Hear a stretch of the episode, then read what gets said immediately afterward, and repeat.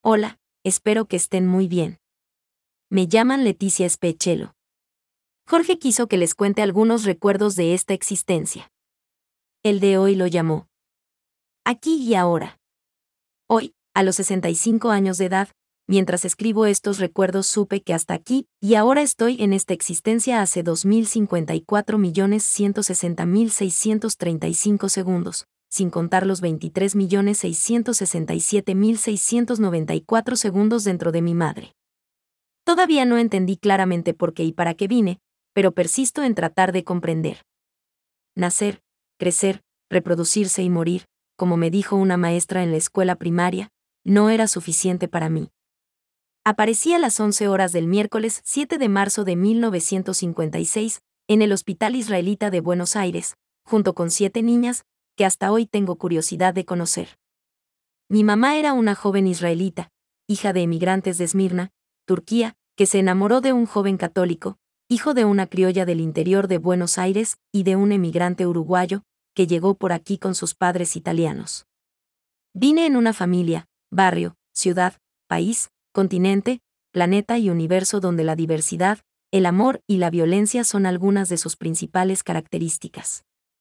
Como muchos llegué en un cuerpo con un defecto invisible que influenció toda mi vida, un soplo al corazón que, por los limitados conocimientos cardiológicos de la época, me prohibieron hacer ejercicios o esfuerzos.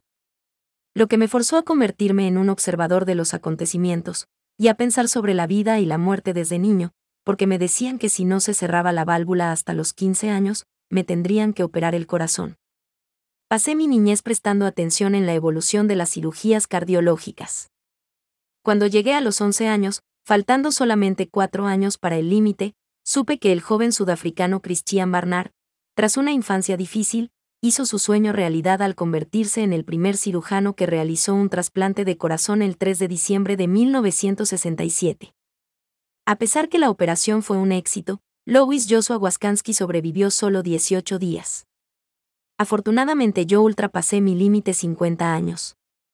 Imaginen a un niño fuerte, y hasta violento, teniendo que permanecer sentado en la puerta de la casa viendo a los otros niños jugar al fútbol, a policías y ladrones, indios y cowboys, entre otras formas de aprender a competir y vencer.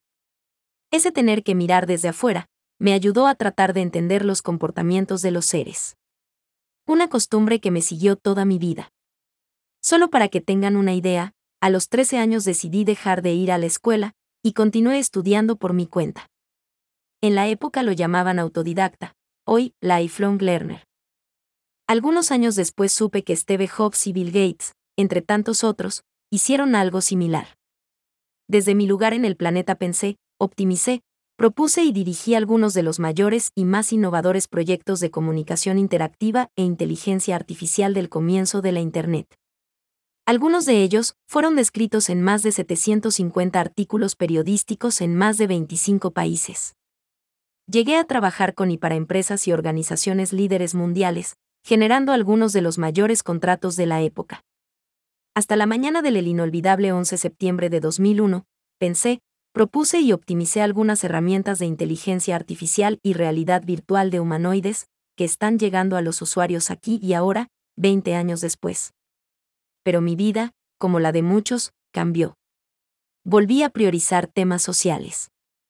Desde el 21 de septiembre de 2001, junto con queridos amigos de muchos países, combinando ciencia y espiritualidad, me dediqué a promover el desarrollo de mega innovadoras herramientas mundiales que ayuden a prevenir y disminuir el aumento de la violencia que vendría. Espero que se diviertan y que sean útiles a alguien los recuerdos de esta existencia, que publicaremos usando herramientas simples de inteligencia artificial. Y que sea para el bien de todos, sin causar daño a nadie. ¿Cómo fue tu llegada a esta existencia?